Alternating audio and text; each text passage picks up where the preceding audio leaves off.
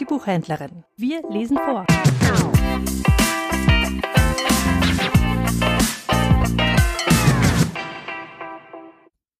Elisabeth von Arnim aus ihrem Buch Elisabeth und ihr Garten.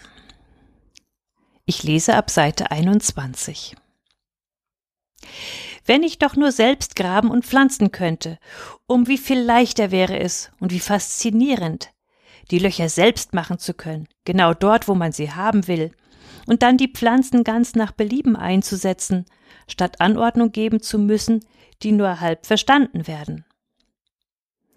Sobald man von den Richtlinien abweicht, die von jener Langschnur bestimmt werden. In der ersten Wonne darüber, einen Garten ganz für mich allein zu haben und in meiner brennenden Ungeduld die öden Flecken Land rosig erblühen zu lassen, schlich ich mich doch tatsächlich verstohlen an einem warmen Sonntag im April letzten Jahres während der Mittagsstunde des Personals, doppelt sicher vor dem Gärtner durch den Feiertag und die Essenszeit, mit einem Spaten und einer Harke hinaus und hob fieberhaft ein kleines Stück Boden aus wühlte die Erde um, säte heimlich Prunkwinden und rannte völlig erhitzt und schuldbewusst wieder zurück ins Haus, ließ mich in einen Sessel fallen, hinter ein Buch verschanzt und setzte eine gleichgültige Miene auf, gerade noch rechtzeitig, um meinen guten Ruf zu retten. Und warum darf man das nicht?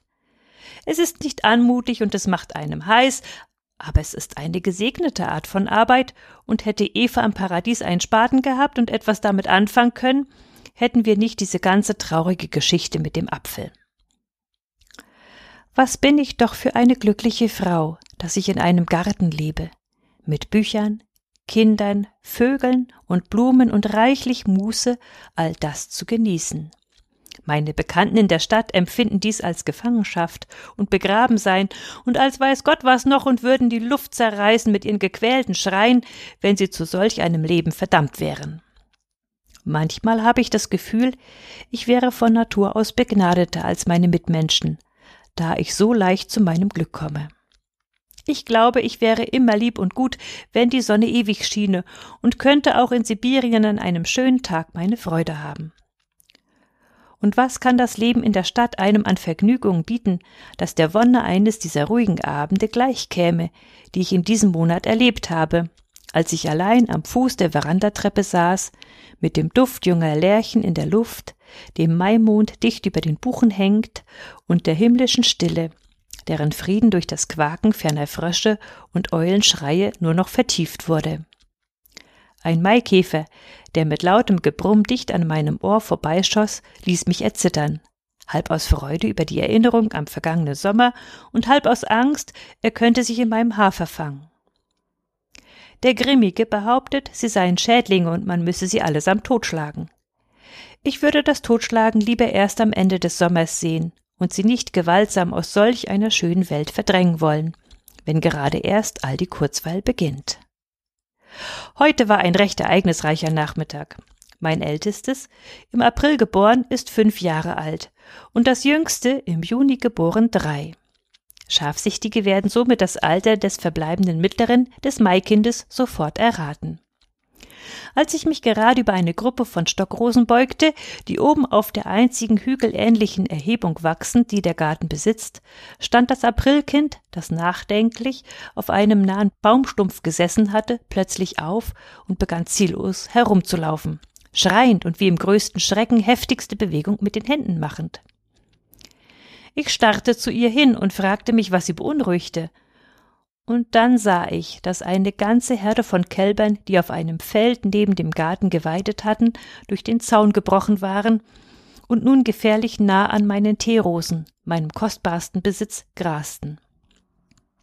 Dem Kindermädchen und mir gelang es, sie zu vertreiben, doch erst als sie bereits aufs Grausamste eine Rabatte mit Nelken und Lilien niedergetrampelt und Riesenlöcher in ein Beet mit chinesischen Rosen gewühlt hatten und eben an der Jagmini Clematis knabbern wollten, der ich schon lange gut zurede, einen Baumstamm hinaufzuklettern. Der Düstermann von Gärtner lag zufällig krank im Bett und sein Gehilfe vesperte gerade, wie das lutherische Deutschland den Pfeife Klockti oder entsprechendes nennt. Darum füllte das Kindermädchen so gut es ging die Löcher wieder mit loser Erde und begrub dabei die zertrampelten und zerfetzten Rosen, die für immer ihre Hoffnung auf die Sommerherrlichkeit betrogen waren. Die für immer um ihre Hoffnungen auf die Sommerherrlichkeit betrogen waren, und ich stand betrübt daneben. Das Junikind, kaum mehr als einen halben Meter groß, aber eine tapfere Kriegerin, weit über ihr Alter, ergriff einen Stock, der viel größer als sie selbst war, und ging auf die Kälber los. Denn der Kuhhirt war nirgends zu sehen. Sie pflanzte sich vor ihnen auf und schwang den Stock, und die Kälber standen da in einer Reihe und glotzten sie in großer Verwunderung an. Und sie hielt sie alle in Schach, bis einer der Männer vom Gut mit einer Peitsche ankam und dem Kuhhirten, nachdem er ihn im Schatten im süßen Schlaf entdeckt hatte, eine tüchtige Tracht Prügel verabreichte.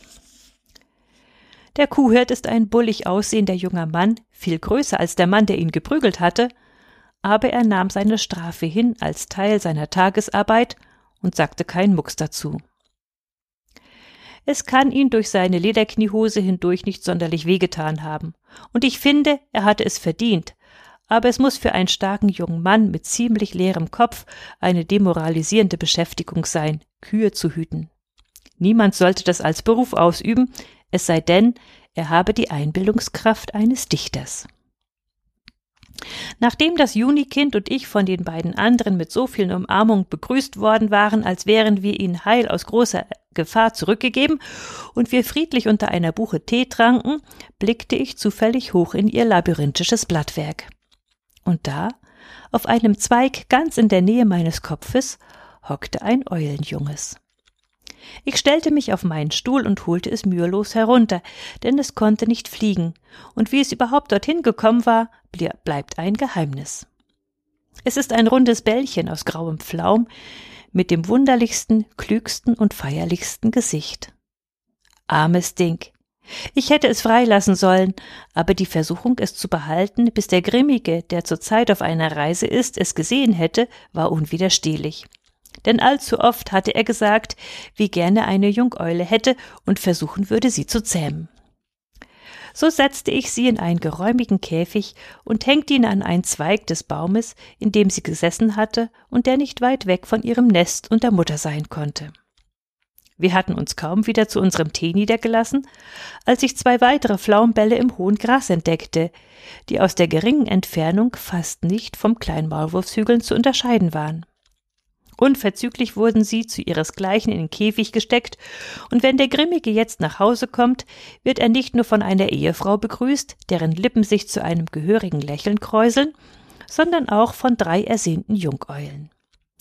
Allerdings kommt es mir niederträchtig vor, die Kleinen von der Mutter zu trennen, und ich weiß, dass ich sie eines Tages wieder freilassen werde, vielleicht schon gleich beim nächsten Mal, wenn der Grimmige verreist.